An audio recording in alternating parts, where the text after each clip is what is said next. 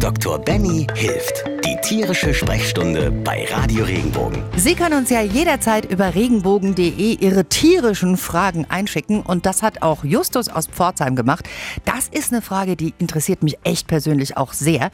Justus schreibt, meine Mutter muss leider zwei bis drei Wochen ins Krankenhaus. Jetzt kommt ihre Nachbarin dreimal am Tag vorbei, um sich um die Katzen zu kümmern. Wäre es denn besser, wenn ich die Katzen zu mir nehme? Mein Kater verträgt sich aber nicht mit denen. Benny, wie ist denn das? Ich überlege mir das auch. Besser, die sind zu Hause und jemand kommt oder jemand nimmt sie zu sich? Also, da gibt es eine Pauschalantwort und es gibt eine Individualitätsantwort.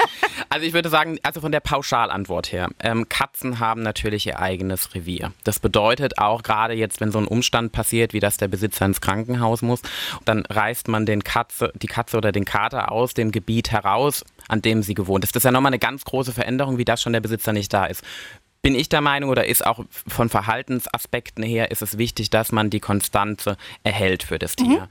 Die Individualitätsantwort. Also ich habe ja selbst Katzen, du hast Katzen. Ich glaube, jeder Katzenbesitzer bestätigt es, jede Katze ist ein bisschen anders. Es gibt wirklich Katzen, die lieben ihre Besitzer abgöttisch, die lieben Gesellschaft und wenn, gerade wenn sie vielleicht auch einzeln gehalten werden, ähm, was nicht immer das Optimum ist, es manchmal aber nicht anders geht, dann, dann brauchen die ihren, ihren Menschen. Die brauchen jemanden, an dem sie kleben können, an dem sie sich reiben können, an dem sie markieren können, von dem sie Fressen kriegen.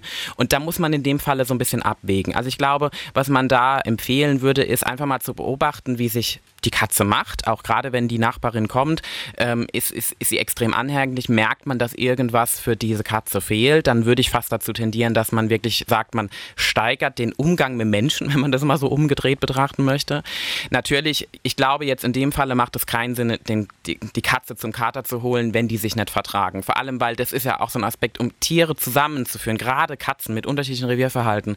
Eigentlich muss man die ja sogar so zusammenführen, dass man separate Räume hat, dass die sich mal betrachten können und erst Stück für Stück aneinander führen. Es gibt die größten Kämpfe zwischen den Katzen. Ich habe das selbst alles schon hinter mir. Mein dicker Kater Garfield und meine kleine Ayla, die sich im Raum zerfetzt haben. Bloß es war die Ayla, die den dicken Kater auseinandergenommen hat.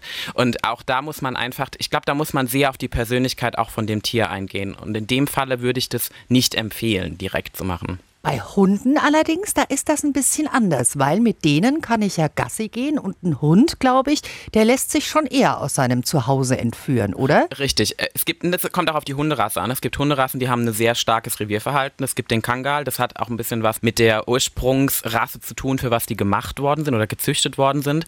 Aber der durchschnittliche Hund ist doch schon sehr freundlich ne? und weltoffen und jeder darf zu mir kommen. Aber ich, ich sage es wirklich immer wieder, ein Hund und eine Katze ist keine Pauschalreise, die man bucht. Man muss sich darauf einstellen, man kriegt einen individuellen Charakter und man muss genau auch auf diese Aspekte in jeglicher Sichterhaltung eingehen. Wie sieht denn das dann aus mit Tierpensionen? Also wenn ich jetzt wirklich mal niemanden habe, der aufpassen kann und ich habe keine andere Möglichkeit für Hund oder Katz. Ganz schwieriges Thema. Ich werde sehr oft darauf angesprochen, auch in der Praxis. Ich glaube, ich würde es auch von, von dem Tier abhängig machen, das ist das eine. Aber natürlich, wir sind halt auch, wir sind ja auch Menschen. Wir haben auch unsere Bedürfnisse. Wir wollen auch gerne mal in Urlaub fahren und an den Strand. Ich denke, jeder verantwortungsbewusste Tierbesitzer hat auch mal das Recht auf etwas Abstand von zu Hause. Und dann ist es auch nicht schlimm, wenn man die Tiere mal in die Tierpension gibt. Wichtig ist nur, man muss darauf achten, eine richtige Tierpension, wenn die ordentlich geleitet ist. Am liebsten ist mir immer eine Tierpension, wo direkt ein Tierarzt mit ähm, involviert ist. Das gibt es ja in der Region sehr häufig. Da ist dann wirklich immer jemand da, der die Tiere auch im Auge hat, dass ähm, auch Reglements gelten. Das heißt, normalerweise erlegen die Tierpensionen bestimmte Regeln auch wie aktuell entwurmt, aktuelle Impfungen, dann natürlich auch einen ausführlichen Bogen darüber, ist mein Hund verträglich? Wie wird der Hund gehalten?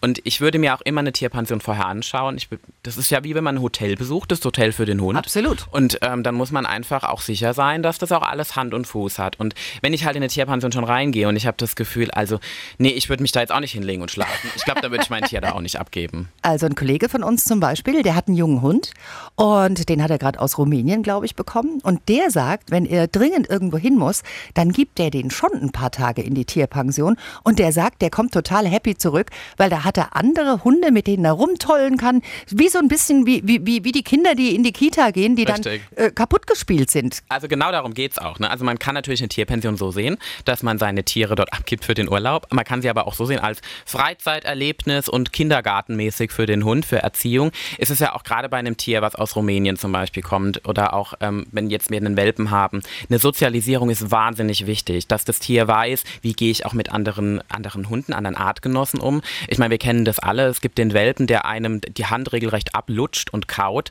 Ähm, das sind zum Beispiel Aspekte, die lernen die auch im Rudel, die sogenannte Beißhemmung. Bis wohin darf ich? Die Mutter die weiß ganz genau, wie sie das dem Welpen zeigt. Und wenn der Welpe ja dann nicht mehr seiner Mutter ist, dann macht er das ja eventuell auch bei anderen Hunden. Und dieser Umgang, der soziale Umgang, soziale Reglements, so auch wie wir das im Prinzip lernen müssen, wenn wir in den Kindergarten gehen und in die Schule, das muss auch unser Hund lernen. Und da hat eine Tierpension ganz, ganz tolle Vorteile. Wenn sie denn gut ist. Richtig. Wenn dir der Podcast gefallen hat, bewerte ihn bitte auf iTunes und schreib vielleicht einen Kommentar. Das hilft uns sichtbarer zu sein und den Podcast bekannter zu machen. Dankeschön.